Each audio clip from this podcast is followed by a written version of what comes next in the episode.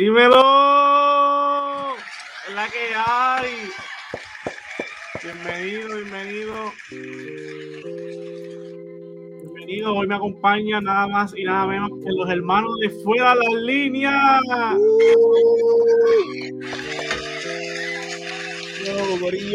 ¿Cómo se sienten muchachos? Espero que estén bien.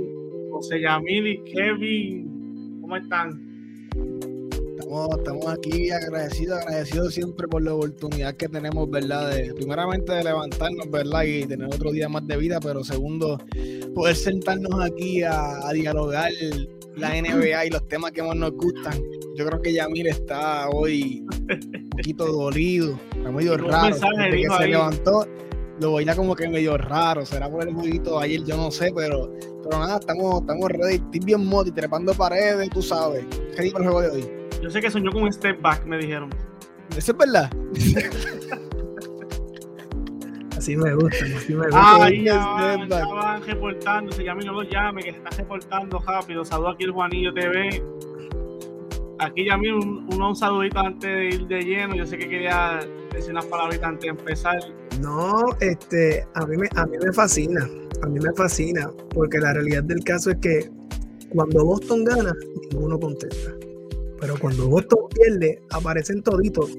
Y a mí me gusta que, mantengan esa, que mantengan esa energía. Porque la realidad es son cuatro.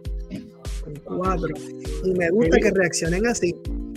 Porque cuando otras cosas sucedan, dice el refrán que el que ríe último ríe mejor. Así que la realidad del caso es que sucedió lo que sucedió ayer. Un equipo veterano sabe que un juego no define una serie. Y esto es una larga carrera. Así que me gusta que la gente esté overreacting por un partido. oye, oye, oye, eso no quita el excelente partido que Filadelfia dio ayer. Todo el crédito del mundo a James Harden, que fue el primero que estableció cómo Filadelfia iba a jugar y así le siguieron la corriente. Ahora, un partido. Siempre me recuerda a la serie que Boston tuvo con Milwaukee, precisamente el último año de Kyrie Irving en Boston. El primer partido en Milwaukee, Boston se lo roba, dándole en la cara a todo el mundo. Que si Boston, que si lo otro. Hasta yo me la viví, yo dije, caramba, mira, le dio en la cara. ¿Qué sucedió después de eso? Nos quedaron cuatro juegos consecutivos. Boston se cayó, Boston se eliminó en cinco partidos y Kyrie se fue. No estoy diciendo que se lo va a hacer en Filadelfia, pero no definan un partido no, digamos que un partido define una serie. Aquí ponen nervioso contra Warriors, a que le ponen este, el Juanillo, no sé vamos a estar hablando aquí mismito. Y no olvide, a este live está ahí ustedes por, por aquí, por aquí, lo saben ya, por Pride Nutrition, ubicado en carretera número 3 en Guayama, con los mejores Mega T. Gracias a la familia de Bright Nutrition por ser nuestro oficial de este live. No olvides dejar tu like y tu subscribe y todo comentario para que más gente se nutran de este análisis estupendo. Muchachos, vamos a hablar de la jornada de ayer un poquito, pero enfocamos de lleno con la de hoy, que va a estar buenísima. Para mí los dos partidos de hoy son buenísimos, pero Yamil ya dio su, su breve resumen. Kevin, ¿qué te opinas de ese juego ayer de Boston? No, yo creo que, que fue un juego excepcional de parte de, de James Harden. Este James Harden que que Philadelphia, la franquicia de los Philadelphia 76ers estaban esperando. Este es el Harden que, que, que, sabemos que, puede tirar juegos así, o sea, desde Houston no lo veíamos tirando juegazos como los que tiró ayer, yéndose para atrás en el step back, eh, controlando el pace del partido. Y, y Tyrese Maxi, eh, los dos vinieron y hicieron el trabajo por, en esa falta eh, que le hizo Trent Pero para mí, este o sea, yo me entiendo tu que no debes sobre reaccionar, pero la razón por la cual estamos sobre reaccionando es que te acaban de robar un, un, partido sin posiblemente nos vamos a esperar el MVP de esta temporada llevar el MVP. O sea, no podemos, obviamente, claro, es un juego, pero yo diría que en vez de, o sea, sí, claro, Boston tiene ahora la presión porque perdieron el home court advantage, claro, pero yo creo que, que los Philadelphia 76ers buscar la manera porque esta es la forma que queremos que juegue James Harden y Tyrese Maxi cuando llegue Joel Embiid. No estoy diciendo que Harden va a meter 45 ni que va a meter 38 cuando llegue Joel Embiid porque simplemente no va a tener los toques que tuvo, que tuvo en el día de ayer. Pero si ellos se mantienen jugando en este nivel, ¿verdad? O, algo similar a eso, y se une un Joel Embiid, pueden poner en problemas a los Boston Celtics también, aunque te estés riendo, papá. Te robaron el primer juego sin Embiid. me robaron el primer juego. Al final del día, las estadísticas dicen que el que gana el primer partido está 1 a 0. No dicen nada más. No dicen nada más. Pero por estadística nos vamos ahora a un segundo juego en Boston un segundo juego. Tienes que ganar el juego porque si no, en el tercer, yo creo que en el tercer juego Joel Embiid va a llegar cuando lleguen a Filadelfia. No creo que el segundo. Sí, yo, también, yo también, yo creo que no las tienen mañana. Ellos se jugaron ese juego y me dijo, espérate, ahora ahí. Oye, la realidad del caso es que como dije ahorita, como dije ahorita, todo el crédito del mundo, todo el, todo el crédito del mundo a, a, a, lo que hizo James Harden, a lo que hizo Tyrese Maxey, a lo que hizo Shake Milton que fueron los tres jugadores que estuvieron, y obviamente, y también contando con la figura de Tobias Harris. Eh, Shake Milton tiene una serie excepcional con el equipo de Brooklyn, lo vemos otra vez. Pero la realidad del caso es que. Melton. ¿Qué? Melton, D'Anthony Melton. D'Anthony Melton, perdóname, D'Anthony Melton. Eh, oye, créeme. O sea, yo, ¿Cómo, que tú, ¿Cómo tú te vas a sentar aquí diciendo que no estás preocupado porque perdiste el primer juego? Porque, es que, no. es que, da, ¿Por qué voy a estar preocupado? Bueno, perdiste el primer juego en tu casa sin poder en ya. Sí, porque yo creo que, que, se basa de la premisa que, que, la gente está diciendo que como el vino no estaba, este, era que Boston dominaba. O sea, pero escúchate esto, escúchate esto. Tú mismo decías que ese equipo de los Philadelphia 76ers es Joel Embiid solo. Sigue siéndolo. Y te acaban de ganar sin él. Para, para, para. Yo nunca dije, yo nunca dije ese equipo es Joel Embiid solo. Yo lo voy a buscar. Yo lo voy ese a equipo depende de Joel Embiid para ganar. Ganaron un juego. Sin Joel Embiid no ganan una serie. Eso tú lo sabes. Ese es fácil. claro, claro. Ese es fácil. Pero se acabó el juego ayer. A lo que yo parto es que yo no puedo, yo no puedo, yo no puedo desacreditar todo el trabajo de un equipo por un, por un juego. Si nos vamos a los credenciales, Boston ganó la serie regular 3 por 1. Los tres juegos tuvo Joel Embiid. Si nos vamos a los playoffs pasados, donde Boston se ha enfrentado básicamente con los mismos, con el mismo núcleo en ambos equipos, obviamente hay factores que no están, eh, Ben Simon por un lado, eh, eh, Gordon Hayward por el otro, Kemba Walker por el otro, pero básicamente están los núcleos de Joel Embiid, Jason Tatum, Jalen Brown, Marcus Smart, Tobias Harris. Están los mismos núcleos. ¿Qué ha sucedido en las temporadas anteriores?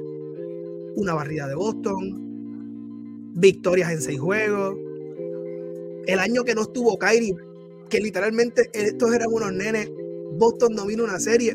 Si nos vamos partiendo por esa premisa, yo, yo, yo pienso, yo literalmente pienso que todo ese bagaje vale más que un juego. Por eso es que yo no puedo overreact. Boston le juega bien al equipo de Filadelfia por años. No es por dos temporadas.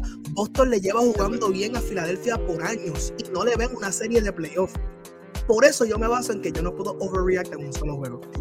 Oye, que sí nos gana, en la realidad, pero al final del día, la trayectoria que ha tenido Boston contra, o el éxito que ha tenido el equipo de Boston contra Filadelfia pesa más que un juego. Sí, sí, es, es, claro, es claro, y los datos están, porque el mismo me dijo, yo no puedo decir que es rivalidad cuando me patean. Todo el, Así todo dijo, claramente. Pero yo estoy con Kevin en ese sentido también porque yo cuando, ¿sabes? Como analista y buscando información siempre, cuando anunciaron que en Vino estaba, esa pajanda que había, ah, estoy cuatro, escoba, es cuatro. Pues y, claro. y, esto lo es hermoso de baloncesto, porque ahí tú ves que este, ahora estamos hablando de que Harden está volviendo otra vez a su, ¿sabes? volvió a su Harden viejo, porque la verdad es un vintage. Pero ahora la pregunta es, ¿Harden volverá otra vez, eh, ¿sabes? De faltar? Yo creo, que, yo, creo, yo creo que Kevin conteste si, si, James Harden va a seguir jugando así toda la serie. Yo creo que yo, lo, yo, lo que iba, yo lo que iba a decir es esto. No, no, contesta la pregunta. Contesta la pregunta. Live, no, no, contesta la pregunta. Pero te voy a ahora, dame un break, déjame decir esto. Este, en el día de ayer, si nosotros llegamos a hacer un live, yo iba a llegar aquí y iba a decirle, Boston le va a darle una escobita a Philadelphia 76ers. Pero después de ayer, después que le jugaron ese primer juego, ya comienza para mí esa duda de Boston, porque es que es el equipo uh. favorito del campeonato, Yamil. Entonces tienes, vienes de una. Esa no fue la pregunta que le hicieron, yo creo que conteste la pregunta.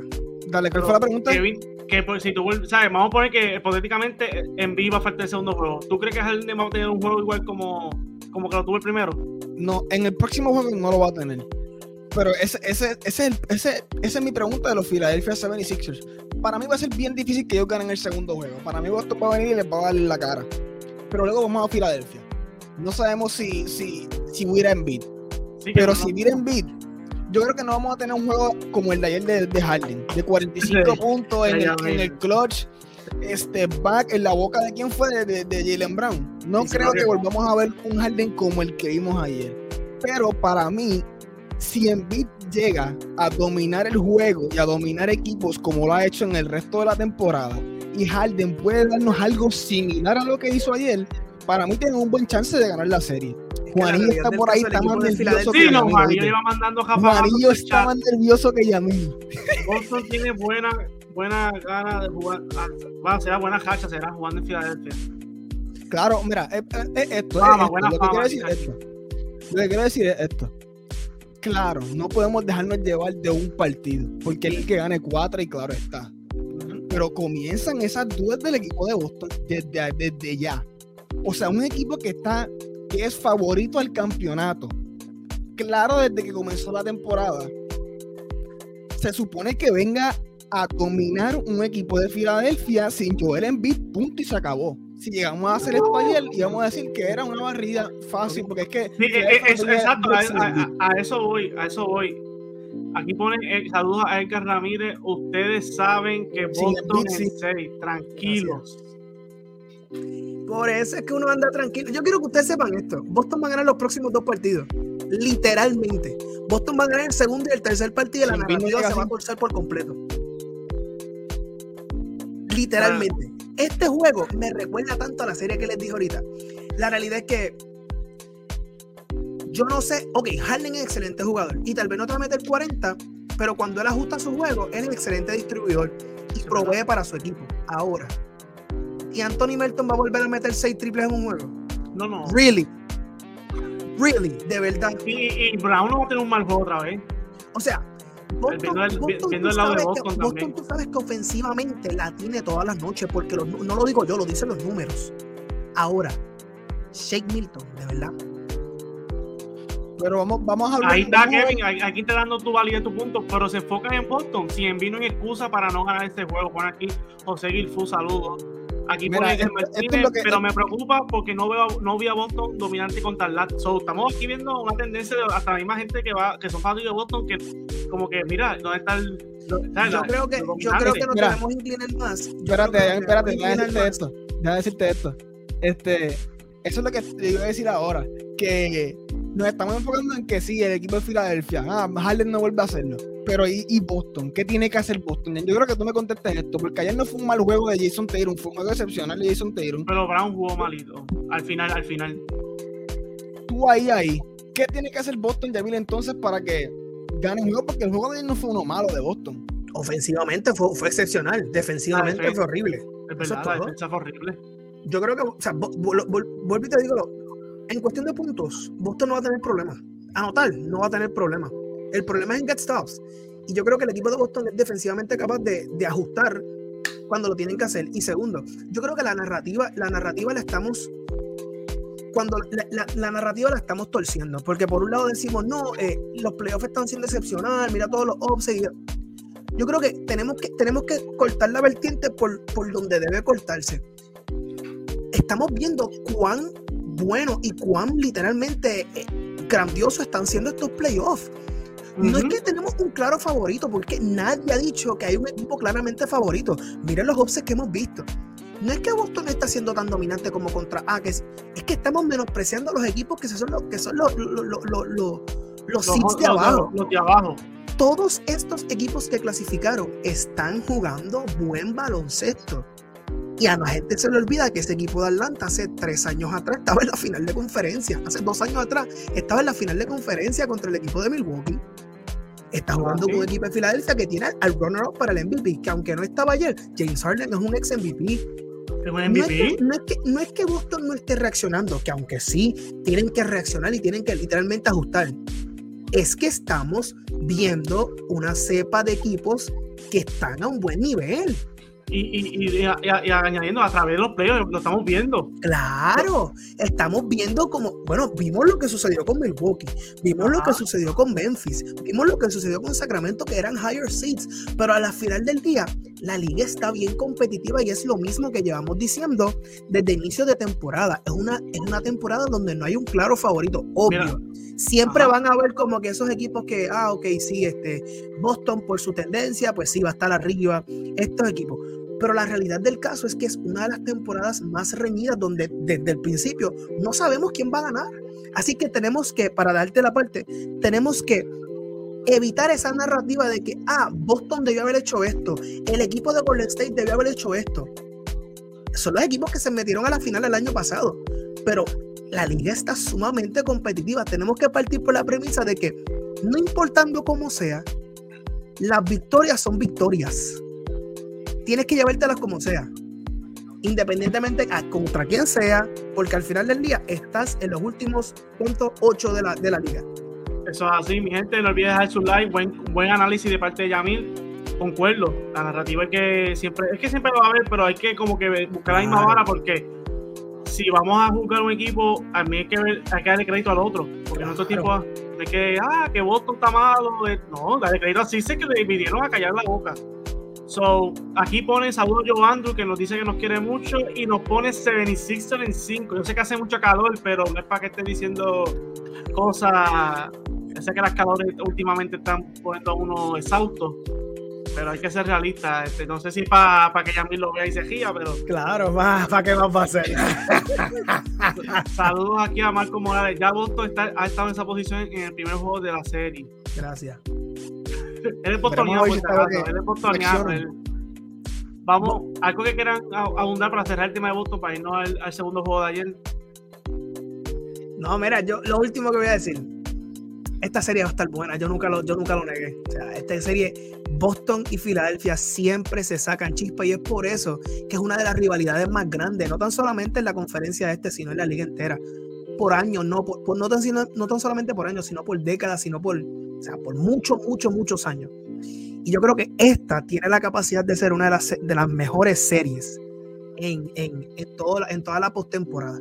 Porque sacamos la, pues, lo que estaba emergiendo entre Boston y Milwaukee en los últimos años, ya eso no está en la ecuación.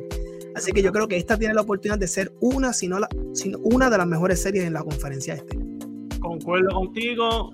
Vámonos al siguiente tópico. Ya mismito, Edgar Ramírez, venimos con ese. Ya tú sabes que Kevin ya quién va, pero entre Yamil y yo vamos a decir nuestro análisis profundo, igual que Kevin también, pero Kevin está muy obvio esa pregunta. Así que esta serie va a vender como si fuera una final, eso es verdad. Ya venimos con eso. ¿Qué le pasa a Phoenix? Una banca promediante, que no promedió, sino excepto cuatro puntos. ¡Yantre! En, una serie contra Denver no que están jugando un baloncesto, hay que decirlo, un baloncesto nítido, nítido. Ah, y ahora es Healthy Murray. ¿Quién quiere hablar de, sobre primero qué le pasa a los Phoenix? ¿Qué deben cambiar ellos o qué ustedes han visto que no están ejecutando? El KD ayer está un poco rusty, pero usted sabe que KD es KD. Pero Kevin, ¿qué tú quieres decir de, esta, de los partidos Phoenix? Este me preocupa mucho Nunca, nunca, jamás y nunca. Este, me preocupa mucho Phoenix. Primero, o sea. No se escucha ahora. También.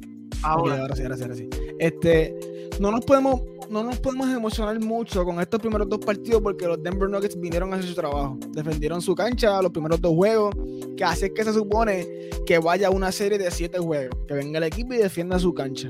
Ahora, eh, Phoenix no se ha caracterizado por ser un equipo defensivo, pero cuando simplemente yo lo que diría es que estamos viendo como los, Denver Nuggets en el lado ofensivo están siendo mucho mejor que eh, podríamos decir que, la, que el banco eh, no están haciendo el trabajo podríamos decirlo pero es que en verdad en el, en el lado de Denver tampoco están teniendo tanta producción desde el banco. O sea, vimos también ayer como Sí, ellos, Denver usa una rotación de ocho jugadores, que no diría que serían los bancos. Simplemente diría que, que Denver, estos dos jugadores están viniendo a hacer el trabajo excepcionalmente. Y hablo de que Kentavious Caldwell Pope y hablo de Bruce Brown. Bruce Brown en el lado defensivo está haciendo algo especial y Kentavious Caldwell Pope en el día de ayer anotó unos triples, pero claves, claves, claves para el equipo. Y cuando yo no, me acuerdo si fue aquí, ah, no, no, no, fue en un live de, de The Hudson, pero en otro de los lives que hicimos eh, con fuera las líneas, a mí me preguntaron y yo dije en ese live que Denver iba a, iba a sacar en la segunda ronda a Phoenix. Y a mí me preguntaron, Kevin, pero ¿por qué tú piensas eso de Denver? Y yo dije por dos jugadores específicamente, por Bruce Brown y por Kentavious Cowell Pope. Para mí el supporting cast de Denver simplemente está haciendo el trabajo. En el día de ayer, Jamal Murray, después de zumbar un, juego uno eh, como el Jamal Murray que queremos ver, anotó cuánto ayer, cuatro puntos. Este, anotó ayer 10 puntos, pero se fue de 15-3 de campo. Un juego malísimo de Jamal Murray. Pero como quiera, sacaron la W. Esto nos viene a hablar del o sea, el equipo de, Denver. O sea, lo estábamos dejando eh, pasar, lo estamos dejando, o sea, no le estábamos dando el respeto que se merecen y ese es el number one seed. Que yo diría que, o sea, estos primeros dos juegos de Denver era, para mí, era de esperarse. El equipo de Denver es no joke. Y ahora hay que ver qué pasa porque Chris Paul salió con el con un groin injury que ha tenido esa misma, esa misma, lesión la ha tenido en el pasado. hay que ver qué pasa ahora con Chris Paul.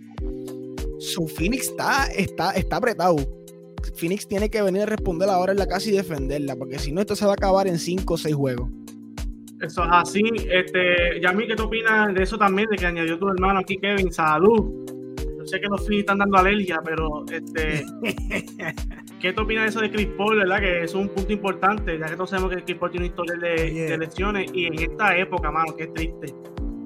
Y yo creo que es una tendencia que hemos visto de Chris Paul a lo largo de su carrera y es triste, porque eso no desacredita quién es Chris Paul, su trayectoria, eh, dándole, o sea, él es, él es uno de los mejores eh, point guards en la historia de la NBA y eso no se le quita.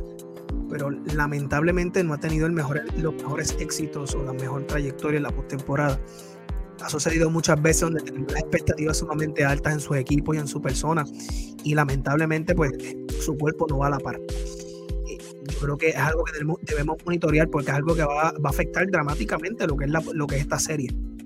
Una serie donde mucha gente tiene el equipo de Phoenix favorito por el hecho de que eh, unen estas superestrellas, eh, refiriéndome a Kevin Durant, eh, a Chris Paul, a la figura de Devin Booker.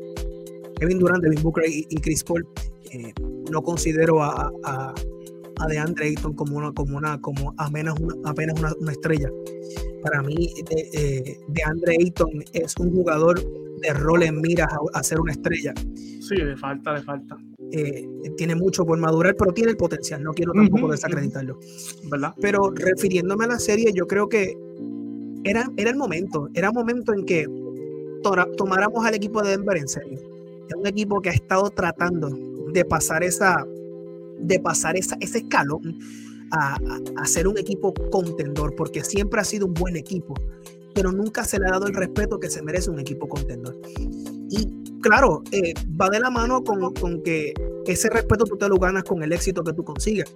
Y simplemente hemos visto éxito en la figura de, de, de Nikola Jokic, pero tenemos que ser justos con este equipo de Denver también. Han sido abrumados por lesiones. Esa lesión de Jamal Murray fue un impacto súper grande. Pero las movidas que está haciendo, las movidas que hizo, perdóname, las movidas que hizo el equipo de Denver en cuestión de su, de su personal, traer jugadores de rol que complementen a estos chamacos en, cuestión de, de, Nikola Jokic, yo creo que es lo que ha hecho que este equipo de Denver esté a punto de hacer algo especial. Porque yo creo que este equipo de Denver, la, la, la adquisición de, de, Aaron Gordon y lo que está haciendo desde esta temporada es algo increíble. Muchos podemos decir que Aaron Gordon tuvo una temporada de All-Star, porque eh, literalmente ha complementado muy bien a lo que está haciendo el equipo de Denver aun cuando Jamal Murray está tratando de, conseguir sus piernas todavía, porque la lesión de la lesión de, de Jamal Murray no fue, no fue una muy fácil de digerir, fue una lesión de ICL. Eh, yo creo que por fin estamos viendo los números consistentes que aunque ayer no tuvo un mal juego, Ayer no tuvo un buen juego, discúlpame, sí tuvo una serie anterior muy buena. Eh, yo creo que el equipo de, Denver está profundo y tiene la capacidad eh, en cuestión de, cuerpos para hacer algo sumamente especial. yo creo que sacando de la ecuación por un momento lo que es Nikola Jokic, eh, y antes de ir a eso, tengo que, no, no, no puedo pasar a Nikola Jokic. Este hombre, este hombre es hands down uno de los mejores, no tan solamente centros, sino uno de los mejores jugadores completos. Dilo, hoy se anuncia. no, el MVP, el MVP Joel Embiid, por el hecho de la... Oh, el MVP Joel Embiid, el MVP Joel Embiid. yo se molestar porque un No, oye, oye, oye, oye, oye, oye, oye. Eso, lo vamos a yo no estoy diciendo, yo no estoy diciendo que el mejor jugador overall es Joel Embiid. Yo estoy diciendo que el MVP esta temporada es Joel Embiid. Porque el mejor jugador overall, overall, overall es Nicolás de la manera en que Nikola Jokic controla el juego. Es algo ridículo. Nadie tiene la habilidad y el IQ baloncelístico que tiene Nikola Jokic en la liga. En la liga. Que seas el mejor pasador en la liga siendo un 7-2. No, eso es imposible. Es algo que nunca hemos visto en el baloncesto anteriormente. Y de la manera en que él lo hace.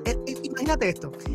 Él es tan inteligente en la, en la cancha y su juego es tan único que él no puede ser parte del juego estrella. Aburre. él juega baloncesto. Él no entretiene. Él simplemente entretiene a quienes conocen el baloncesto.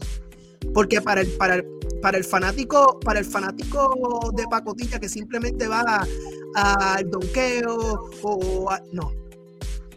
Al que le gusta el baloncesto, le gustan los buenos pases, le gusta que toque, siempre toque al hombre solo, que siempre haga uno, la, decisión correcta baloncelísticamente hablando, pues tu hombre es Nikola Jokic. Pero partiendo de eso, Kevin menciona que en Caldwell Pope, Kevin mencionó la figura de, de, ¿quién fue el otro roleplay que Kevin mencionó? Disculpe, Bruce Brown. Bruce Brown. Yo tengo que mencionar las figuras de Michael Porter Jr. Cantor. No ha tenido las mejores series. Su presencia es grande. Es un chamaco que mide 6'11". Este equipo se hace demasiado grande. Siempre ha tenido potencial por las lesiones. Oye, este equipo se hace demasiado grande cuando él está en cancha. Entonces, veteranos de miles campañas como Jeff Green, que yo no sé qué diantre es, pero este tipo sigue siendo un buen jugador en la liga. Yo no sé, yo no sé cómo. Él tiene 47 años y sigue haciéndole póster a la gente. Yo no entiendo cómo. y sigue jugando. Ah, sí, sí, sí, termina. Sigue jugando un buen baloncesto. Oye, para terminar, yo creo que el equipo de Denver es serio. Yo se lo había dicho a Kevin en la barbería. Yo estuve hablando los otros días en la barbería, de esas, de esas conversaciones de barbería que se montan. Sí, sí, eso, eso, eh, es otro podcast, pero sin, cámara. Muchacho, uno toca la barbería y eso es te ver la cara y eso es hablar de baloncesto. Oye, pero el equipo de Denver merece su respeto. Yo creo que lo están probando. Le falta mucho camino, porque vamos a poner hipotéticamente que este equipo pierda ahora. Muchos van a querer venir con la narrativa. No, se van a quedar cortos. Nada, ganar no es fácil en esta liga pero yo creo que están en el camino correcto para poder hacerlo. Y si algo necesita el equipo de Denver, es que esta, esta, esta, esta, esta, esta postemporada sea exitosa para ellos. Eso es correcto. Y, como vamos a cambiar de tema, Kitty Hudson siempre tiene sorpresa. Aquí hay alguien que siempre le encanta hablar a los mabrones y es fanático número uno de darle su rafagazo a los mabrones y me había dicho para venir hoy, pero a las circunstancias llegó un poquito tarde, pero lo tengo aquí al Domi. Oye, me saludo. aquí estamos, muchachos, fuera de línea. Gracias por estar aquí un ratito. A Oye, saludos a los muchachos, saludos, saludos. Eh, estoy oyendo detenidamente el análisis de los muchachos sobre Denver y lo que implica, y estoy totalmente de acuerdo con lo que dicen. No tengo que agregar más nada. Lo único que yo puedo agregar al comentario que dicen los muchachos, primeramente saludo a toda la gente que sintoniza The Hudson Analysis. Ellos saben. Mira, la piedra angular de ese equipo de Denver siempre van a ser Michael Porter Jr. y Jamal Murray, por lo que implica. Esos dos tipos saludables te balancean el juego y le hacen la vida más posible a Nicolas Jokic Jokic solamente tiene que ponerse bacano, a repartir el balón y a meter su, su, canatico bien bacano y dejarse de vaina. Cero movimiento exótico, cero movimiento de que, dique que yo guadonquea, no, no. Vamos a repartir la bola y los muchachos que se encarguen y ya ustedes saben lo que está pasando. 2-0 la serie. Ahí está. Vamos al tema que todo el mundo está esperando, que aquí la gente está loca por hablar. Yo voy a dejar a Kevin primero. Vamos a irnos así en la línea que estamos. Kevin, Yamil, Domi, después yo. Los Lakers versus los Warriors. Clase serie, mi gente. Esta es la serie, esta es la serie, esta es la serie. Esta es la serie. Kevin, ¿qué implica esta serie para... Háblame como fanático también, ¿qué implica esta serie? Mira, yo creo que no pudimos haber eh, no pudimos haber pedido una mejor serie de segunda ronda que Lakers Warriors. LeBron versus Curry se encuentran nuevamente dos franquicias que los Lakers, por más malos que sean, como quiera van a ser una, una fanaticada y una franquicia que la gente le gusta ver porque son los Lakers. Está el billete allí. Entonces los Warriors, eh, la dinastía que han, creado en estos últimos años, de verdad que esto es un matchup de, de un sueño. O sea, y para fanáticos de. ahí van, Ya van, ya van, este, ya van. Para fanáticos de los Lakers, esto es. Estos próximos días, estos próximos juegos van a ser una locura. Eh, yo estoy nervioso desde ya. Yo no tengo nada que ver con, con los Lakers, pero yo estoy nervioso desde ya. Pero mira, esta serie, esta serie, yo como fanático de los Lakers, me gusta mucho el matchup. Me gusta mucho el matchup. Te voy a decir por qué este equipo de los Lakers se caracteriza por su defensa, luego del trade deadline. Han sido de top 3 en la liga en defensive rating. Eh, creo que es el, equipo con más tapones en estos playoffs. Eh, entonces, eh, los, los matchups defensivamente me gustan. Vamos a ver desde, desde hoy, vamos a ver cómo los Lakers desde el principio del juego van a tirarle a Jared Vanderbilt a, a Stephen Curry. No hay break. Y es un jugador, es un jugador que por, por su físico posiblemente pueda, pueda tener algún chance de darle problemas a Stephen Curry. Obviamente va a ser bien difícil hacer eso. el mejor tirador de todos los tiempos. Pero me gusta el matchup. Eh, lo, vimos, lo, vimos, lo vimos defendiendo ya Moral la serie pasada. Claro, se lesionó y tuvo problemas con su mano derecha, pero para mí hizo un, buen trabajo. Eh, y yo lo vi con Donzi también, lo hizo sudar. Claro, el jugador que va a defender al jugador del perímetro del otro equipo va a ser Jared Vanderbilt. Eh, no, no, Kevin, yo soy fanático de los Lakers. Era anti-Lebron, pero soy Lebron ahora. Pero mira, de verdad que estoy. Claro, claro, estoy, un poquito nervioso. Pero los Lakers, si logran este primer partido, este primer partido en Golden State, como lo hicieron en la serie pasada con Memphis, que vimos como ya llamamos la franquicia completa de Memphis, de que no quieren traer a Dylan Brooks de vuelta. Eso es lo que era allá en Memphis. Pero mira, de verdad que esta serie va, va, a ser demasiado interesante. Voy a los míos siempre. Pienso que los Lakers tienen un muy buen chance contra este equipo de Golden State vamos a depender grandemente siempre de, Anthony Davis. Anthony Davis va a ser la clave en todas las series. Si vemos a Anthony Davis, un Anthony Davis agresivo, un Anthony Davis que su presencia se pueda notar en la cancha, porque no, no, pido que meta 35 ni 45. Simplemente pido que Anthony Davis se, se, note su presencia en la cancha defensivamente y ofensivamente. Si Anthony Davis lo vemos agresivo en esta serie, los Lakers van a tener un muy buen chance contra los Golden State Warriors, pero de verdad que esta serie va a estar al caro. Concuerdo contigo en esa, esa parte de que esta serie va a estar demasiado estupenda. Yamil, zumba tú. ¿Cómo esta serie implica? ¿Qué tú ves? ¿Qué tú analizas sobre esta serie? Mira, este, yo creo que lo primero que tenemos que tocar cuando se trata. Ya esto se ha convertido más en un mundo de entretenimiento que otra cosa. Eh, el dinero implica mucho. Y yo creo que esta es la serie ideal. Yo creo que todos en la gerencia y todo lo, lo que se trata de la NBA estaban orando que algo así sucediera. sabes, todo el dinero de, de, todas las esferas que esta serie va a crear, no tan solamente para la liga, sino para los equipos, sino para la franquicia, sino para las cadenas de televisión. Esta serie, déjame decirte que cuando esta serie eh, comience, todos los demás canales van a sufrir ratings que van a bajar un montón porque son dos de las grandes, de las estrellas más grandes en la historia del baloncesto.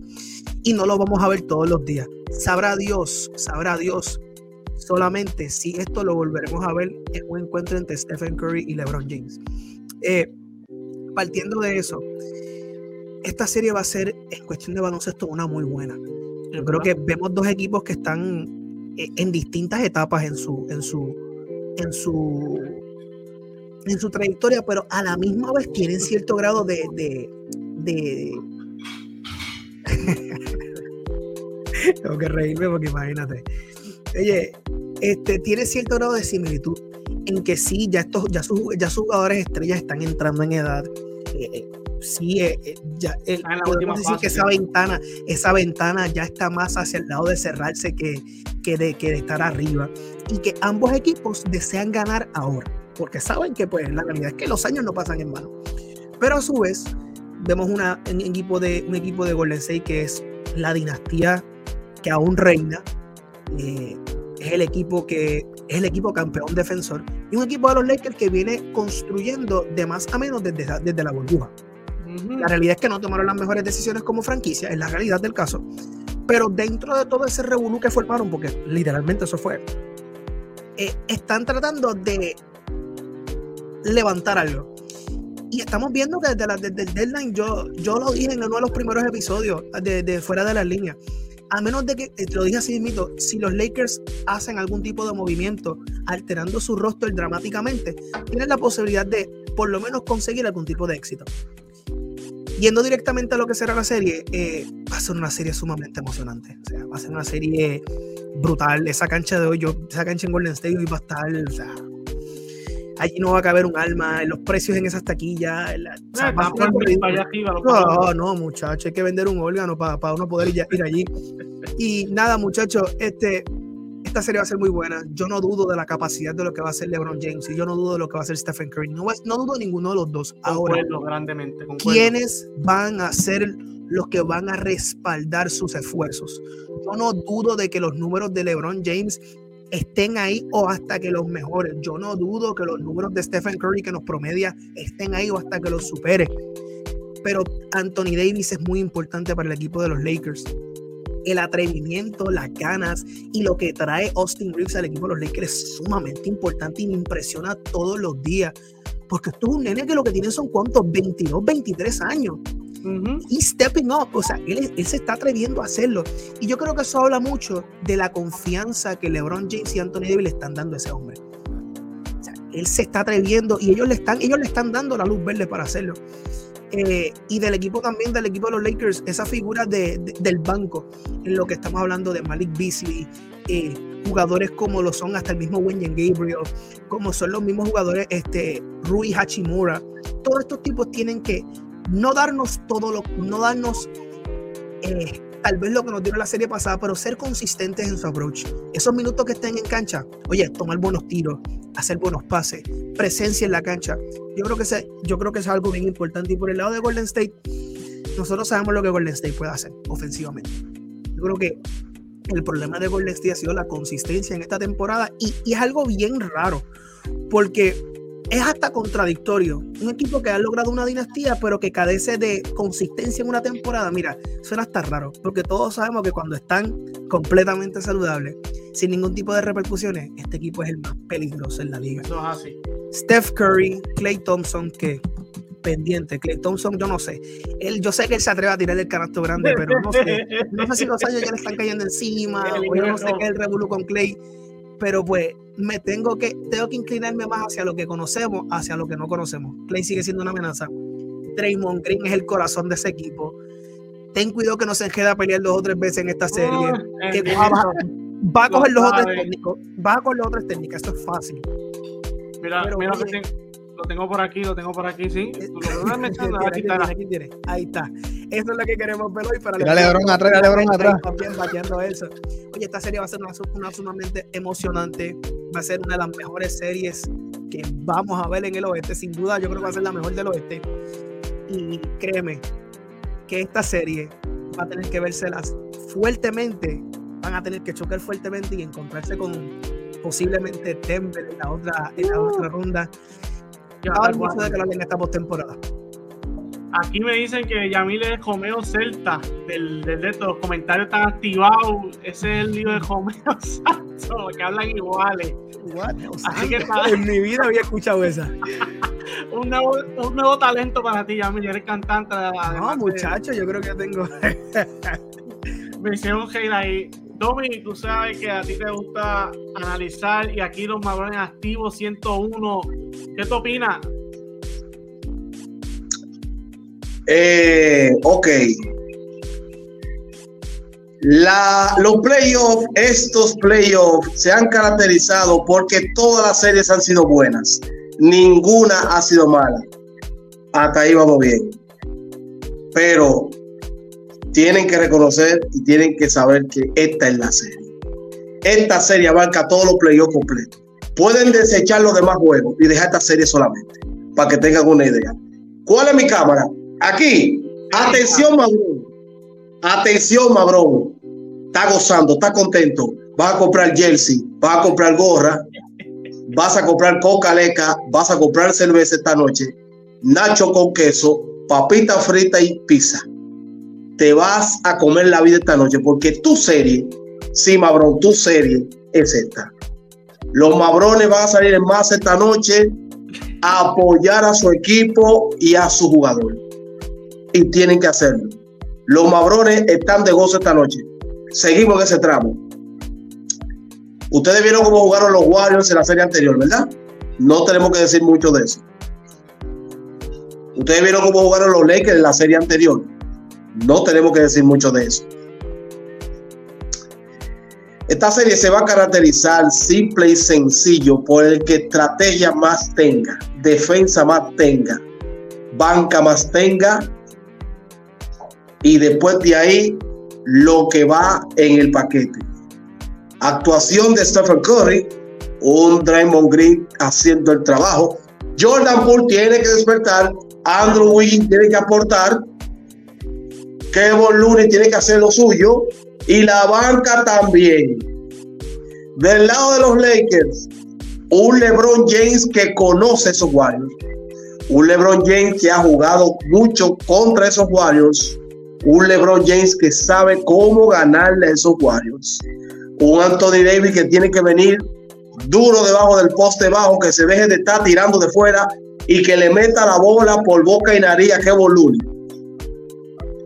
Que venga de Angelo Russell a hacer lo suyo, que venga Austin Reeves a hacer la sorpresa de esta serie, Rui Hachimura haciendo lo suyo y que la defensa y la banca de los Lakers ponga su granito de arena en otra partecita ahí, simple y sencillo, la compenetración de LeBron y Anthony Davis, los dos en unión.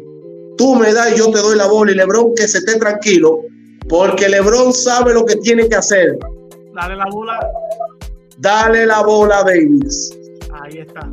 Y después de ahí a lo que tú quieras. después de yo haberte dicho todo esto, y compartirlo con aquí con todos ustedes. Solamente voy a decir una cosa: Lakers en 7. ¿Es cuánto? 10-4, Domi te ponen rapidito, Domi quema esa gorra y te compro 5 de Lakers Oye, lo que te voy a decir, Mabrón. Mabrón, tú tienes que Mabrones, entienda, mi equipo son los Bulls. Yo no me monto en guagua, ni en barco, ni en motora. Siempre Bulls. Si tú quieres montarte en tu ola de la gente, diga que yo soy de este equipo, no, no, a mí no me vengan con cuentos. Los mabrones que estén tranquilos, que yo siempre voy a andar con mi gorra de Chicago. No se vuelven loco. Siempre te tiran con los Bulls, ¿verdad? No, pero que los mabrones lo único que tienen que hoy ponerse bacano, porque hoy yo se la estoy dando a los mabrones. Los mabrones tienen que entender hoy que yo se la estoy dando porque, mabrón, tú sabes que esta es tu serie. Los mabrones quieren venganza. LeBron quiere venganza.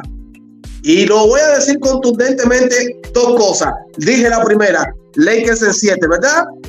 Dije Lakers en 7. Y lo voy a decir ahora mismo. Va a quedar grabado y tú lo vas a escuchar ahora de mi boca. Si los Lakers le ganan a los Warriors, los Lakers ganan las finales de la NBA.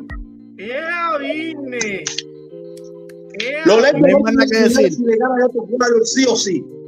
Oye lo que te estoy diciendo. Los Warriors que se cuiden. Porque si los Lakers le meten el puño, los Lakers están asegurando las finales, no importa con el equipo que vayan después. Vamos para las finales los, Lakers. No tengo que decir más nada. exclusiva Kindy Hudson se Oye, los, bro, los bronsexuales acaban de infartar ahora mismito. Que me fuiste, Domi. Viene el Lakers versus Chicago la final otra vez. Yamil defiende los no votos, están diciendo aquí. ¿Qué quieren opinar sobre esas declaraciones que dijo el Domi aquí? Si los Lakers aseguran el pase por los Warriors, la probabilidad de que ganar las finales son muchas. Y aquí el Ramírez te pone Lakers se van en 6 Domi. Así que. Mira, yo quiero, yo quiero añadir algo a lo que dijo el Domi, ¿verdad? Este, y en cuestión del, del, del, del, juego, ¿verdad? Que vamos a ver esta, esta noche sobre los Lakers y Warriors. No sé si. Oye, se podría, se podría argumentar sobre la serie pasada con Sacramento, eh, el dominio que tuvo Kevon Looney con, en, en el área de los rebotes y en las tablas. Pero yo siendo un fan de Golden State, me puedo recostar sobre que Kevon Looney me domine las tablas con un equipo de los Lakers que tres jugadores que están en la cancha son del, mismo tamaño de Kevon Looney. O sea, si yo soy un fan de Golden State, ya no se me salió un gallo a fuego ahí. Si yo soy un fan de Golden State, no me puedo recostarle que, que Looney me va a dominar la tabla porque yo no creo que eso pase, al menos que Anthony Davis se lesione. Simplemente el equipo de los Lakers físicamente es demasiado grande para, para que Kevon Looney Si Kevon Looney me coge 20 rebotes en un juego en esta serie, me vuelven a ver aquí. No, Oye, no otro nomás. Que es un poco déjame, déjame Mira, déjame decirte lo siguiente. Yo creo que Anthony Davis es sin duda alguna saludable, uno de los mejores jugadores en la liga. Hay un problema. A Anthony Davis no le gusta la fisicalidad. A Anthony Davis no le gusta que lo choquen. A él no le gusta. Y su cuerpo en muchas ocasiones no se lo permite. No va a ser fácil. Pero yo creo que si la presión más grande la tiene Anthony Davis para responder, que Boloni no tiene nada que perder, él no es una superestrella. Él es un role player que hace su trabajo. Ahora, el que tiene la presión para responder porque su equipo sí lo necesita en gran manera es Anthony Davis. La presión, la narrativa que nosotros tenemos que expresar. Ok, Anthony Davis con Kevin Looney. Ok, Anthony Davis tiene que meterle 25 y 10 todas las noches. ¿O no? ¿O no? Dígame, dígame lo contrario. ¿Cómo, cómo, cómo, cómo? la narrativa de nosotros, ok, Kevin Looney te respetamos, eres chévere pero contra Anthony Davis, ok, Anthony Davis va a dominar y, tiene que, y va a promediarte 25 y 10. Esa es la narrativa. y, las expectativas que tenemos para que Looney, ok, me va a meter 5, 6, 7, 8 puntos y tal vez me recoja como 10 rebotes. Es lo único que nosotros esperamos de él. Sin embargo, que Looney es un chamaco y es un jugador que se conoce muy bien el sistema de su equipo y eso le beneficia tanto. Ofensivamente, el equipo de Golden State es peligroso abren demasiado de mucho el piso. Tú tienes a los cinco tipos abiertos en la zona de los tres puntos y los especialmente, aunque que Ball y Draymond Green tal vez no sean amenazas de la línea de tres, el movimiento que causa la figura de Stephen Curry de Clay Thompson hace que el piso se abra y cuando ocurren esos switcheos y esos intercambios en las cortinas, el piso se abre y nosotros vemos al equipo, a un tipo como Anthony Davis eh, trabajando a Stephen Curry. Oye, prefiero que esas cosas sucedan muchas veces porque Anthony Davis es, excelente de defensa. Pero lo que quiero decir es que, que se beneficia mucho de eso. Por ejemplo, eh, ocurre ese switcheo y Anthony Davis está con los tipos arriba. Créeme que, Boluni va a dominar las tablas en ese momento. Porque es un, tipo, es un tipo que sabe, que sabe aprovechar esas oportunidades. Yo creo que este, esta serie está bien balanceada en cuestión de personal. Que aunque sí sabemos que el equipo de Golden State tal vez eh, sea el equipo campeón, porque no podemos perder eso de perspectiva. El equipo de los Lakers tiene ganas de ganar y se ve bien, tienen confianza. Es por eso yo creo que esta serie va a ser tan y tan buena, porque por un lado tenemos al equipo campeón defensor, que nos ha probado año tras año que lo puede hacer, aun cuando no cuentan con ellos en Golden State. Y tenemos unos Lakers que, aunque pues no consiguen éxito desde la burbuja, literalmente, vienen con una cepa complementando a LeBron James que pueda hacer el trabajo. Así que yo creo que es cerrando por donde comencé. Yo creo que la presión recae más en Anthony Davis. en responder, en decir, ok, yo voy a dominar. Porque Kevin, tú lo has comentado anteriormente, hay noches donde Anthony Davis vemos, lo vemos en la cancha y por su actitud nada más. Antes y, toca, el balón más que dos veces en segunda mitad. Eso es, lo que eso es lo que voy. Hay veces que tú, por su mirada, por cómo se ve en la cancha, tú dices, ok, Anthony Davis va a meter 30 y 15 horas y va a dominar el juego. Pero hay otros juegos que se para en la esquina, lo ves soft y no tira el canasto los Lakers, no pueden depender, los Lakers no pueden depender de que, ok, Anthony Davis quiere jugar hoy, pero mañana no. No, no te puedes dar ese lujo en esta serie. Con los no. yo creo que Anthony Davis, yo creo que Anthony Davis va a tener la motivación más grande y es lamberse a Diamond Green. oye, pero, oye, pero, oye, oye, oye, Domi, te hago esta pregunta. Los ponemos a los dos en el medio del, ring a puño limpio. ¿A quién tú tienes? ¿A Draymond Green o a Anthony Davis? Tú sabes que aquí hay algo interesante. Si lo vamos por la parte psicológica, Draymond Green lleva la de ganar. Porque Draymond Green es experto en sacar de casilla a los jugadores. Si no, preguntan a Dylan Brooks. Y no solamente si nos vamos, si nos vamos en la parte de la presencia, el tipo, Anthony Davis tiene la de ganar.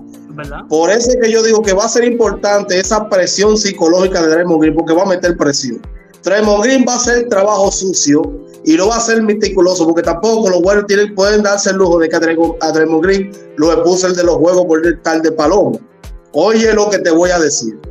Draymond Green va a hacer trabajo y Anthony Davis lo que tiene que ponerse duro y no dejarse amedrentar. Porque si, si Davis viene por su fuero, no va, a haber, para nadie abajo el poste bajo. Lo que a mí me, me, pone un poquito en duda es cuando saquen a Davis y metan a Werner Gabriel y ahí entonces que Luni va a comer con su dama. Porque ahí no lo va a poder defender. Ahí el hombre se va a volver un Dennis Rodman, de verdad. Entonces, eh, en lo que tiene que ver con ese enfrentamiento, yo creo que David tiene que sacar el mayor provecho, pero no obviando que Draymond Green va a sacar el pote de la sorpresa y va a hacer su trabajo sucio como está acostumbrado a hacer. Por eso, para mí, mi factor X de los Warriors es Draymond Green y Jordan Poole y, y Banca. De verdad, Jordan Poole, este inicio de playoff fue bien malo para él ofensivamente. Por eso yo me. Y Draymond Green, por todo lo que usted está mencionando, Draymond Green psicológicamente se mete en la, piel de, los jugadores de los Lakers, de entre David o LeBron. O sea, LeBron no, porque LeBron es su pana. Y, yo espero que no venga con esa guasa para los playoffs. Porque eso se ve como que mucho amor para, para los playoffs. Pero a David se puede meter en la piel y eso. Y es, y es y el baloncesto, mi gente, y a mí no puede decir que es árbitro. Si tú me preguntas a mí, si tú me preguntas a mí ahora mismo, si tú me preguntas a mí, ajá. Si tú me preguntas a mí ahora mismo cuál es el factor X de los Lakers, yo creo que Austin Reeves. A mí es Anthony, Anthony Davis. Ese es el para, porque Austin Reeves te va a meter los canatos que nadie está esperando que lo va a meter. Eso va a ser los canatos que van a hacer que los Lakers ganen, que se vayan arriba. El clutch, esto. Se ha demostrado en estos playoffs que Austin Reeves, cuando hay que resolver, nadie está esperando que ese chamaco resuelva. Y lo ha hecho con efectividad. Y yo añado, yo añado también la defensa. Para mí lo de un factor debe ser la defensa, porque los Warriors es un equipo de la carretera que no va a defender mucho y, los datos están ahí. Y si los Lakers dominan brutalmente en LA, está difícil. Ah, y, como dice, y no sé si fue Yamilo Kevin que se pueden jugar uno acá. Tacho, acabar la serie para ellos. yo quiero, yo quiero, yo quiero eh, añadir, y estoy totalmente de acuerdo con lo que dice el Tommy en cuestión de Austin Reeves, y la realidad del caso es que tienes todas para hacerlo, tienes todas consigo para poder hacerlo todo, toda la atención en momentos grandes del partido la tiene LeBron y la tiene, y la tiene Anthony Davis, que hace que el, que el terreno se haga eh, sumamente eh, propicio para que Austin Reeves tenga estos momentos. No estoy menospreciando lo que hace, porque lo está haciendo muy bien para un niño, literalmente, él acaba de entrar a esta.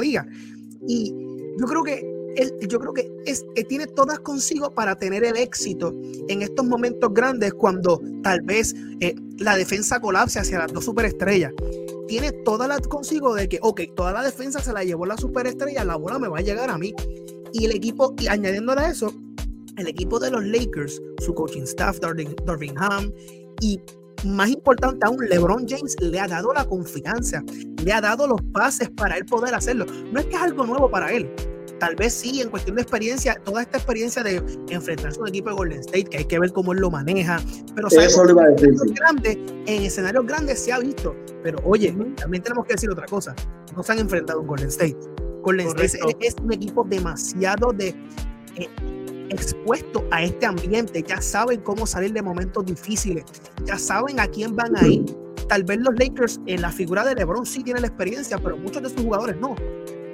Y, yo creo que este, la figura de, de, Austin Reeves tiene la oportunidad de poner su nombre, cementar o escribir su nombre en estos momentos grandes, dado a la circunstancia o dado al escenario que se le presenta, donde está acompañando a dos superestrellas, que tal vez toda la atención va hacia ellos y él tiene todas las posibilidades literalmente para poder tener éxito en momentos grandes como lo hemos visto anteriormente en otras series. Aquí Carlos Taiga nos puso ahorita que si vimos un rumor de Lebron torciéndose el tobillo, yo no he leído nada, yo creo que el Domi tampoco ha leído nada y ustedes tampoco fuera de línea. De cualquier cosita, ya tienes aquí tres plataformas informativas que te lo van a decir. Y aquí después Lebron está ready para llevarse esta serie. Eso es lo que. Yo digo que cuando las estrellas de los Escucha cómo están los madrones, cómo están los madrones. Austin da la cara, porque en varios momentos lo ha hecho, claro, claro. esto, es un, para cerrar, que no sea algo bueno, porque no quiero dejar, percer, dejar percibido la de los Knicks y Miami, que también va a estar buena. Yo creo que en esta serie vamos a ver más a Kuminga. ¿Qué opinan? ¿Quién quiere opinar? Kuminga. Oh, bueno, déjame, déjame, déjame tirarla rápido. La serie de los Knicks, fácil y sencillo. Jimmy Butler los siete días de la semana no hay más nada que hablar. Jimmy Butler está en playoff. Jimmy Butler son los playoffs. Mientras Jimmy Butler respire, que los Knicks no aspiren. Ahora bien, no sabemos hasta qué, hasta qué punto pueda volver Julius Randle, porque es un, es un hombre que le hace falta a los Knicks.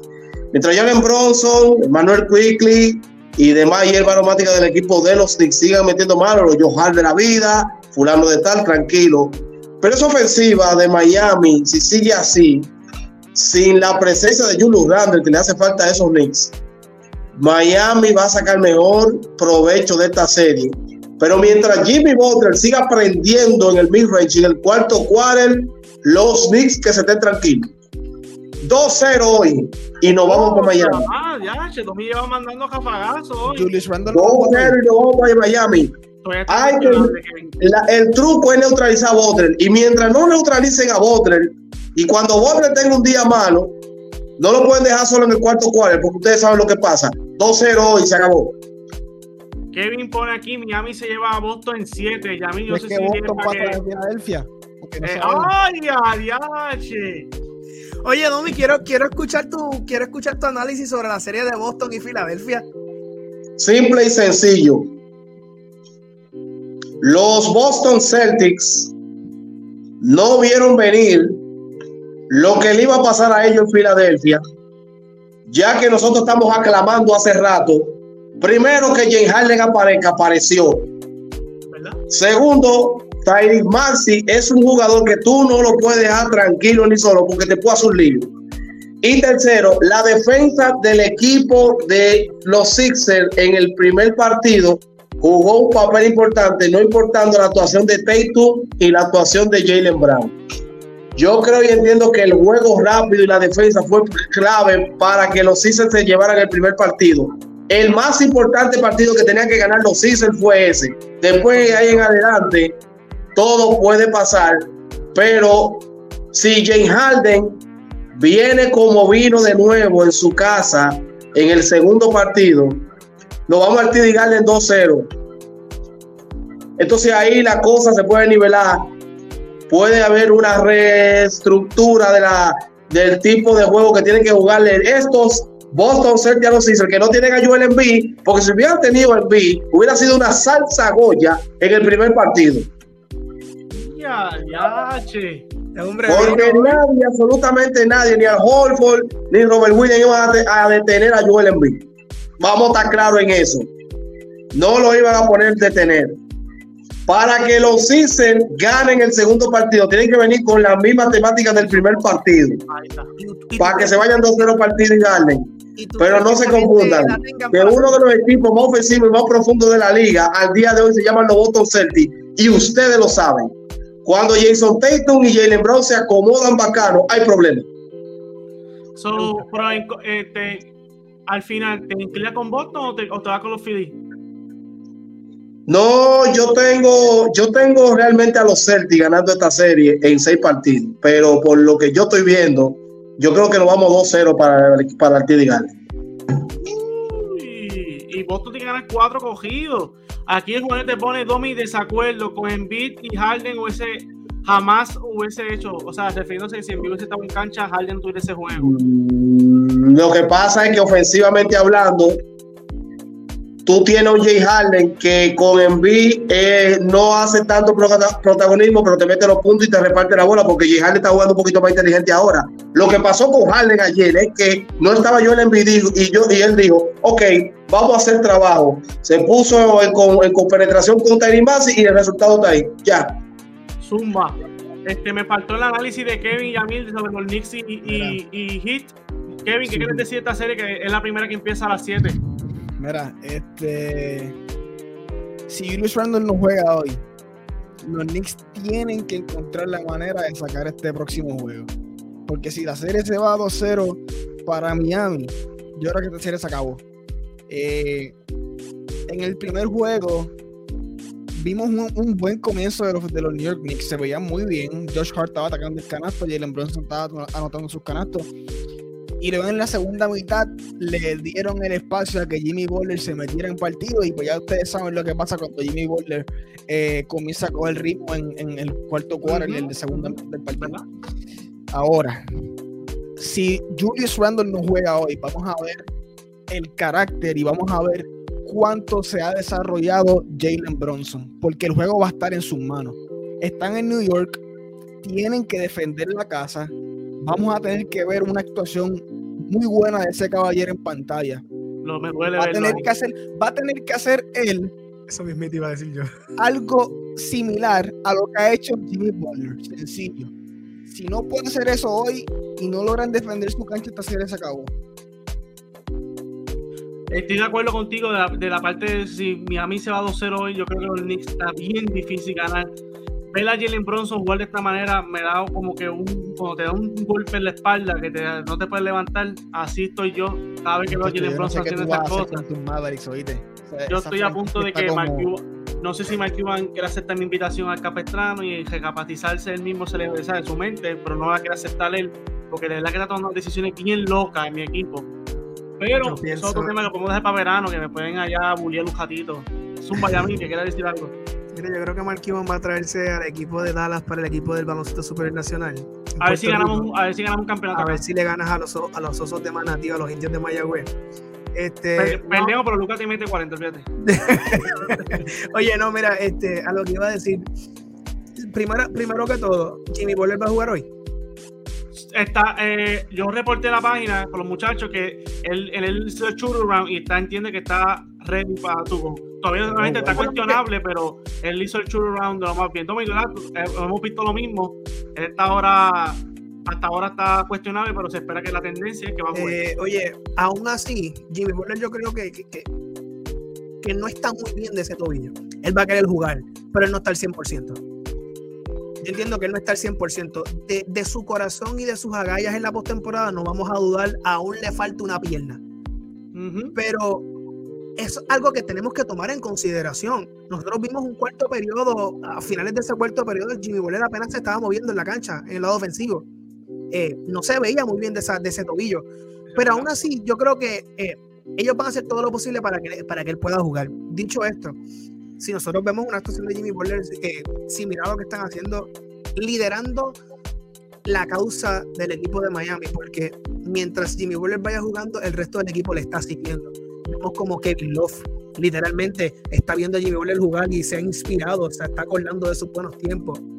Vemos como Duncan Robinson viendo a Jimmy Butler jugar, se está acordando de la burbuja y ahora la mete otra vez. Eh, eh, vemos como en la figura de Kyle Lowry ya no es quien lo veíamos hace años atrás, pero sigue haciendo las intangibles del banco. Eh, como le digo yo, y perdonen la palabra, Nalgas Lowry, porque la realidad del caso es que, que, Kyle Larry está. Sí, tiene, tiene, más que, la, tiene más que muchas mujeres. yo.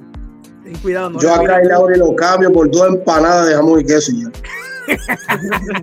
oye, oye, vamos a hablar claro. 30 millones no vale. Es su contrato. 30 millones no vale. Pero sigue está haciendo el trabajo del banco porque la realidad del caso es que no tiene mucho banco el equipo de Miami con la salida de Tyler Hero por lesión. Necesitan, aunque sea la mínima aportación de su banco, y yo creo que Kyle Larry en algo está respondiendo, tal vez no al potencial que ellos querían, pero eh, yo creo que también tengo que mencionar a esta persona porque es que desde la serie de Milwaukee está haciendo el trabajo y es Gabe Vincent esto es un chamaco que nosotros no esperábamos que empezara, porque quien nosotros esperábamos en ese equipo de Miami que comenzara en el cuadro inicial es Kyle Lowry. Y de la manera en que Gabe Vincent está respondiendo, buenos canastos, consistencia. Eh, no es el nombre más grande, pero lo ves, lo ves por ahí metiéndose donde tal vez la gente no lo, no lo, catalogan. Uno de los canastos grandes en ese cuarto juego, en esa serie para, para cerrar la serie de Milwaukee. un gran canasto de tres de, de, él. Y yo creo que entre él y Max Struz están haciendo muy buen trabajo en esa posición de, de base, en esa posición de guard. Allá de crédito es No, definitivamente. Uno de los mejores, si no el mejor dirigente que hay en esta postemporada. Y, sin, ganar un coach de ellos, ¿qué tú crees de eso? Pero es que lo hemos visto año tras año. Le hemos visto año tras año que él literalmente en ese equipo de Miami ha tenido que dirigir muchos equipos distintos. Porque no es lo mismo dirigir un equipo de LeBron James, eh, de, de Dwayne Wade y de Chris Bosh, que, oye, la gente me podrá decir, no, con un equipo, un equipo así de talentoso no era fácil de dirigir. Y tener que dirigir choque ahora. De ego, choque de ego. Claro que sí. ¿Por qué tú crees que esa gente perdieron un primer año? Sí, Dallas hizo excelente trabajo. Pero oye, acoplar a tres cabezas tan. acoplar a tres jugadores tan buenos no es tan fácil. Y la realidad es que Sports lo ha hecho, lo hizo con las superestrellas y lo hizo también cuando le, le faltan superestrellas, porque lo que tienen es superestrellas ahora mismo. Lo único que tiene es Jimmy Butler. Y lo sigue haciendo. Yo creo que este equipo de Miami tiene la oportunidad de hacerlo. Ahora, el equipo de los Knicks tiene una oportunidad de responder. Y yo creo que Jalen Bronson nos ha demostrado una y otra vez que él sabe responder. Ahora, ¿quién del equipo de los Knicks, así como tal vez Kevin Love, Struz, Lowry, Duncan Robinson, están respondiendo a la causa de Jimmy Butler? ¿Quién será ese, ese, ese o esos jugadores del equipo de los Knicks que se atreverán a decir, ok, Jalen, tú lideras, pero yo te sigo? RJ Barrett, este Hart, Pro Hartman, Josh Hart y Manuel defensa. Oye, yo te voy a ser bien sincero. Si Julius Randle juega hoy, el equipo de los Knicks ganan hoy. Si Julius Randle juega hoy, el equipo de los Knicks tienen que responder hoy. Porque si no lo hacen, en esto tengo que, tengo, que, tengo que estar de acuerdo con ustedes. Si no lo hacen, va a ser bien difícil que el equipo de Miami, teniéndolos ya aquí en la mano, saque, saque, eh, no, no, saque esa serie en jaque. Así que yo creo que hoy, hoy, yo creo, hoy yo espero un juego grande de los Knicks.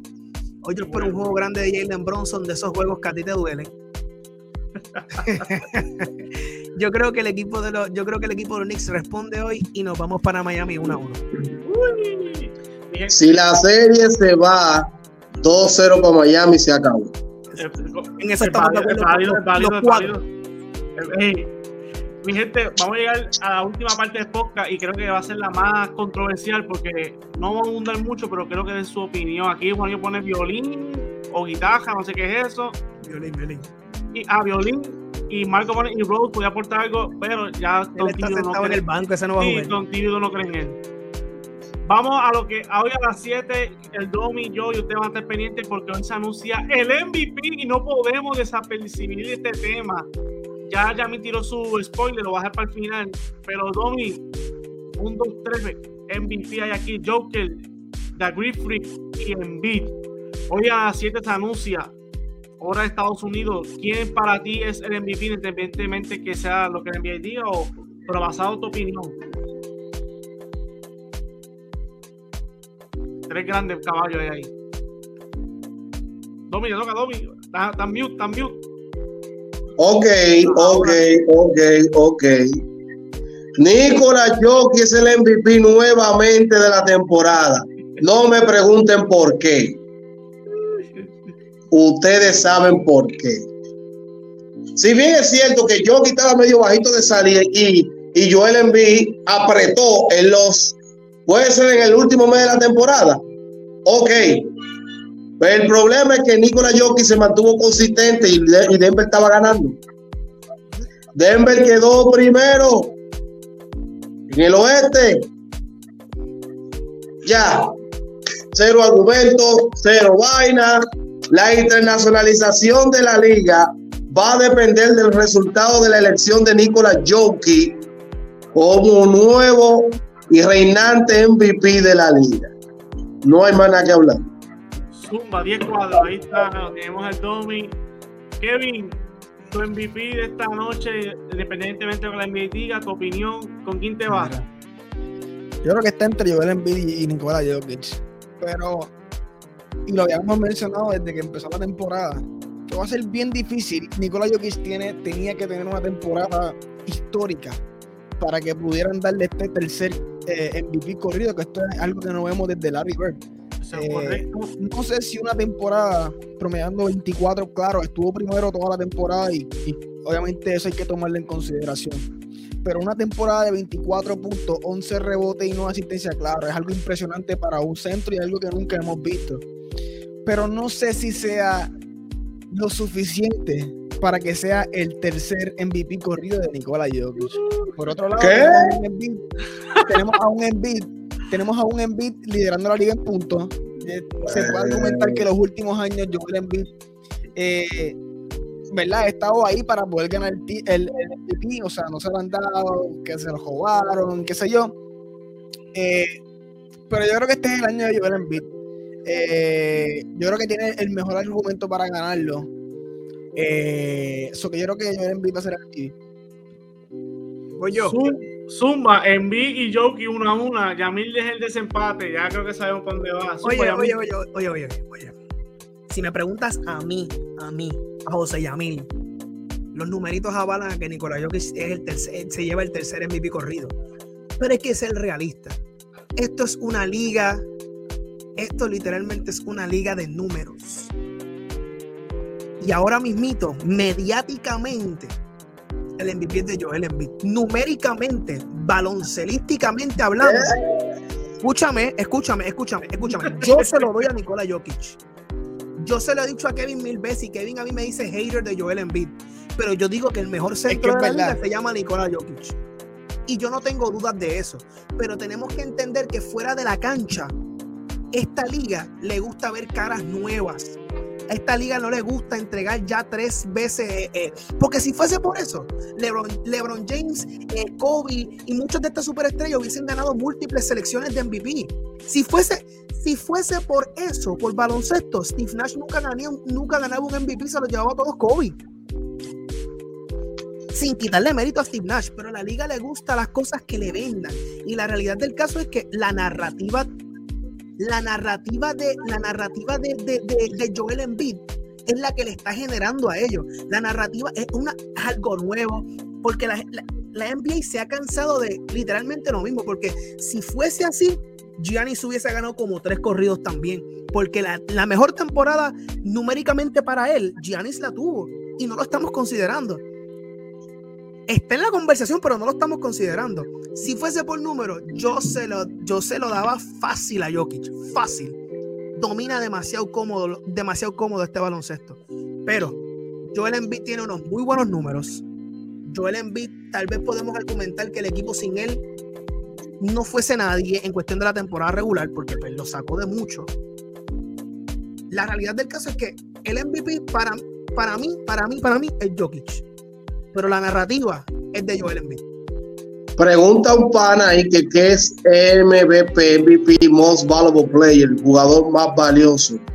Es el premio que se otorga al mejor jugador de la liga en términos ofensivos, defensivos, en estadística en la temporada regular. Y tenemos ok, Mabrón, ya tú sabes. Y tenemos, y tenemos que añadir narrativa, porque lamentablemente volvemos a caer con lo mismo. Vivimos en una era digital. Vivimos en una era donde pues las redes sociales influyen mucho, influyen muchísimo. Hay equipos que son muy buenos, pero como no son eh, las ciudades más grandes, ni, ni, ni, son los sitios con tanta gente, no van a estar en la conversación. Porque créanme ustedes, créanme ustedes, que años atrás, si no fuese porque los Lakers están en Los Ángeles, no fuesen, el, no fuesen la, la franquicia que hoy vemos. Porque con el éxito, por ejemplo, por poner una comparativa, con el éxito que ha tenido en, años, en, estos años recientes el equipo de Milwaukee, llega a estar en una posición, llega a estar en una posición donde están los Lakers, estuviese vendiéndose el billete a todo que da. Pero como es Milwaukee, no es Los Ángeles. Pero lamentablemente, como dijo Juan, este, Juan el Juanillo, o sea, esto, la, la liga es bien inconsistente en sus parámetros, es la realidad. Es verdad. Es la realidad y lo hemos visto por años. Esto no es algo reciente, lo hemos visto por años. Porque vamos, y, la, la, que me viene a la mente es los años de COVID. Paz descanse. COVID llegó a promediar cuánto? Sobre 35 puntos en una temporada, algo absurdo. Fue el mejor juego, jugador, fue el mejor jugador en la liga y no se ganó el MVP. No te vayas muy lejos, hay un ejemplo vivo. ¿Cómo tú ganas el Defensive Player of the Year y tú apareces en el segundo All, Team Defense? defense? Te explico. Y no es, que, no se lo merecían, y no es que no se lo merecían, sino es que Pero había mejores que él, es verdad. Claro, hay, hay cosas tan que se caen, o sea, literalmente se caen de la mata. Y yo creo que, vuelvo y repito, y lo creo fielmente, Jokic debe ganarse el MVP por tercer año consecutivo, pero lamentablemente hay una narrativa que tiene un peso y un valor grande en esta liga. Así que yo creo que dado a eso, dado a lo que vimos a lo largo de la temporada en cuestión de narrativa, de, de la prensa mediática, el MVP se lo van a dar por tener una cara nueva, por vender. Y no, y no es para menos, porque tampoco, no, tampoco es que le vamos a, tirar fango a, a, Joel Embiid. Tuvo una muy buena temporada. Y saludable. No, no es que. No es que no es que se lo estamos dando de una manera totalmente injusta, porque tampoco es así. Está promediando sobre 30 puntos. No, tampoco MVP por pena. No, tampoco es, es que es que no, no, no, tampoco MVP por pena, brother. Tampoco MVP por pena porque el número tiene.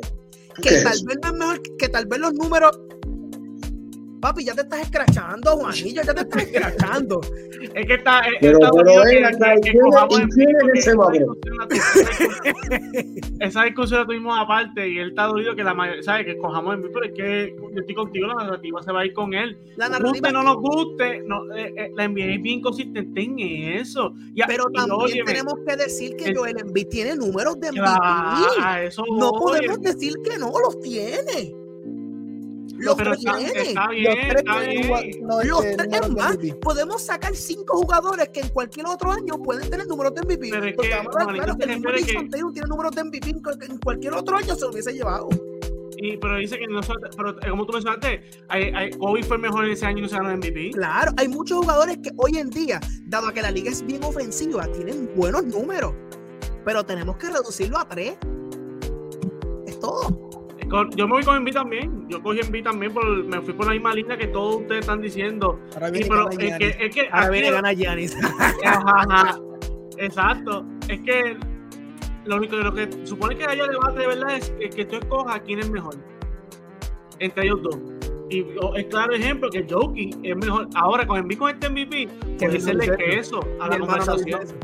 Esta temporada, pues Envy, como va a ser el MVP, pues fue mejor no. que Jokic en la temporada. Bueno, pues claro, si, yo, si, yo pongo número de MVP, pero Yamil dominó y fue mejor, me lo dan a mí. Nada, bueno, si Yamil lleva dos. Mira, vamos a mirar si vamos a, La realidad es que yo tengo los tres, pero no te preocupes. Vamos a abrir el argumento. ¿Quién tuvo mayor impacto en su equipo? ¿Nikola Jokic o Joel Embiid? En la temporada regular de esta temporada. Nikola Jokic. Ok, ¿y tú, Yamil? Embiid bien quedado los dos impactaron de una manera muy peculiar a su equipo. Yo digo que si tú sacabas a Joel Embiid de Filadelfia, no tuviesen esa temporada. Ahora, tú sacabas a Nicolás Jokic de Denver, tampoco funcionaba. Ajá, ¿verdad? o sea, los dos equipos impactan demasiado grande. La única diferencia es la siguiente. Jokic lleva dos, corrido. Y la liga no va a dárselo tres veces consecutivo, eso es todo. Yo estoy de acuerdo en un punto que tú dices, yo estoy muy de acuerdo. Oye, oye, no es paños tibios, porque paños tibios sería si Joel Embiid literalmente no tiene los números para hacerlo. Eso, eso yo dije, si yo, yo Pero Joel Embiid tiene los números para ser MVP. No es que se lo damos de manera injusta, es que lamentablemente, dado las circunstancias, Jokic ya lleva dos. Tiene los números, pero Joel Embiid también los tiene. Y no es por pasar paños tibios, es que la narrativa en complemento con lo que está haciendo, porque Joel Embiid también tiene los números. Y el equipo tuvo un buen, caso es que tuvieron una buena temporada. No, y, o sea, dentro de todo mantuvo a Filadelfia siendo relevante. Y eso es para que tú veas cuán grande es la figura de Nikola Jokic. Yo no estoy tapando nada. Pero le está pasando lo mismo que le sucedió a Giannis. Llega un momento que su juego excepcional se convierte hasta en, la, hasta en algo normal. ¿Cómo que escoge a uno, brother? Yo siempre lo dije, yo se lo doy a Jokic. Pero la narrativa hay que ser clara. Tenemos que entender la narrativa. La liga quiere cara fresca, eh, no tan solamente en años recientes, toda la vida. La liga ha querido caras frescas que representen a la liga, que le den dinero, porque vamos a hablar claro, llega un momento que la gente se aburre. Y, si este es marketing, este es marketing, a se aburre. Ahí es que llegamos, ahí es que llegamos. Llega un momento que esto es dinero en cierta escala. Sí, es verdad, la, liga está mal, pero ya eso ya corresponde a otro tema que, que, que lo dejo ahí. Sí, Juanillo está, está dolido que haya escogido a, tienen que tomarse una pastillita de esa, eh, porque Juanillo sí. Pues eso, fue lo que dijo, eso fue lo que dijo Yamil. Pues eso, fue lo que yo dije. Por eso, eso fue lo que dijo Yamil. Si, si fuera por él, por. No. Me tenía que. Es que no sabíamos, este, no, estábamos llenos, pero la próxima vamos a debatir esa de, la, narrativa de los MVP, claro está, y el domingo va a estar los otros cuatro y contigo. Pero antes que nada, quiero terminar que que ustedes den un mensajito para esto para la jornada de hoy y el MVP. So, vamos con el domingo y así, Camille, después Kevin, después yo para la despedida del público, que dar las gracias, que el chat ha estado activo, gracias a ustedes por sintonizar. Tuvimos, y quiero recalcar que también el podcast anterior que grabamos con ustedes va rumbo a 235 vistas, así que en una, en una semana. Así que gracias al, al apoyo y a muchachos fuera de línea por siempre sacarle su tiempo, porque estamos, estamos, como decimos acá, estamos rompiendo. Así que, Domi, una vez aquí al público y después ya a mí, Kevin y yo, este servidor. Esta noche, plato fuerte los playoffs de la NBA, Miami visita a los Knicks. Segundo partido de la segunda ronda del Este. Y esta noche, el juegazo de la serie completa, de todos los playoffs completos. Los demás juegos pueden engavetarlo, que esta es la verdadera serie. Los Lakers visitan a los Warriors en el Chase Center. Y tú, Mabrón, esta noche vas a gozar. Mabrón, esta es tu serie. Mabrón, ponte en lo tuyo esta noche porque los Lakers le ganan en siete partidos a los Warriors. Toda la información esta noche en el Domi NBA en Instagram y en Twitter. No tenemos canal de YouTube todavía, pero esté tranquilo porque no queremos, dar la, no queremos dar la sorpresa por ahí. Dile, Domi, estás adoptadito aquí por el momento. Por aquí estamos dando bacanidad, dando alegría, dando contenido por Instagram, porque si sacamos el YouTube, va a haber problemas, va a haber bobo. Por esta noche, por aquí los playoffs, en todas las plataformas, con los tiguerones, con el de Hot Song y con los demás panas de todas las redes sociales, que son amigos míos también todos. Pero no deje de sintonizar esta noche, que hay plato fuerte en los playoffs de la NBA. Eso es así. Gracias, Tony, por la oportunidad. Yamil. Mira, yo creo que además está decir, hoy será una noche, una noche muy, muy, muy buena para la liga. Desde la selección del MVP, los dos partidos que están yo creo que no podemos menospreciar también lo que está, lo que está sucediendo en Miami, Nueva York. Nueva York es una de las ciudades más llamativas, una de las ciudades que hace tiempo no conseguía éxito, pero sigue siendo una de las ciudades más grandes en cuestión de población. Y cuántas, cuántas, cuántas estrellas, cuántas celebridades estamos viendo que están visitando el Madison Square Garden. Y no, y, un de orden ahí, ya que los Yankees de Nueva York están salados, por lo menos los Knicks están en los Oye, Oye, pero los Knicks también llevan salado un par de tiempo, así que lamentablemente hay que ver si por lo menos salen de ese letardo. Oye, yo creo que lo que vamos a ver hoy va a ser algo especial. Nos lo vamos a disfrutar mucho. Yo creo que toda nuestra el conjunto de páginas que tenemos, porque yo creo que somos páginas hermanas, va a estar trabajando y va a estar cubriendo todo lo que todo lo que esto conlleva. Y yo creo que todo esto, mientras mejor se ponga, mejor se pone para nosotros, porque tenemos contenido para producir, tenemos temas para compartir, y yo creo que estamos emocionados y no, este, lo que acabamos de zumbar fue un podcast y su padre, de verdad, le acabamos de sacar un, tiempo increíble. Esta hora y media se ha ido en menos nada. Lo hemos estado eh, desglosando completamente y me lo he disfrutado, así que quiero darte las gracias. Este, y eso que entramos tarde. quiero darte las gracias, Domi, porque pues tuvimos la oportunidad de conocerte y estamos sumamente contentos por, por poder eh, eh, colaborar y nada. Yo creo que esta, noche será, esta noche será una, muy especial. Gracias, Yamil, por sacar tu tiempo. Y Kevin, no más, o sea, por último, lo más importante, Kevin. Lakers en 6. Ahora lo voy a decir, Lakers en 6. Bueno. En el, en el Crypto.com Arena. De verdad, no, de verdad yo estoy nervioso desde ahora. Para que se lo nota, se nota. Va a estar más nervioso que Yamila y él.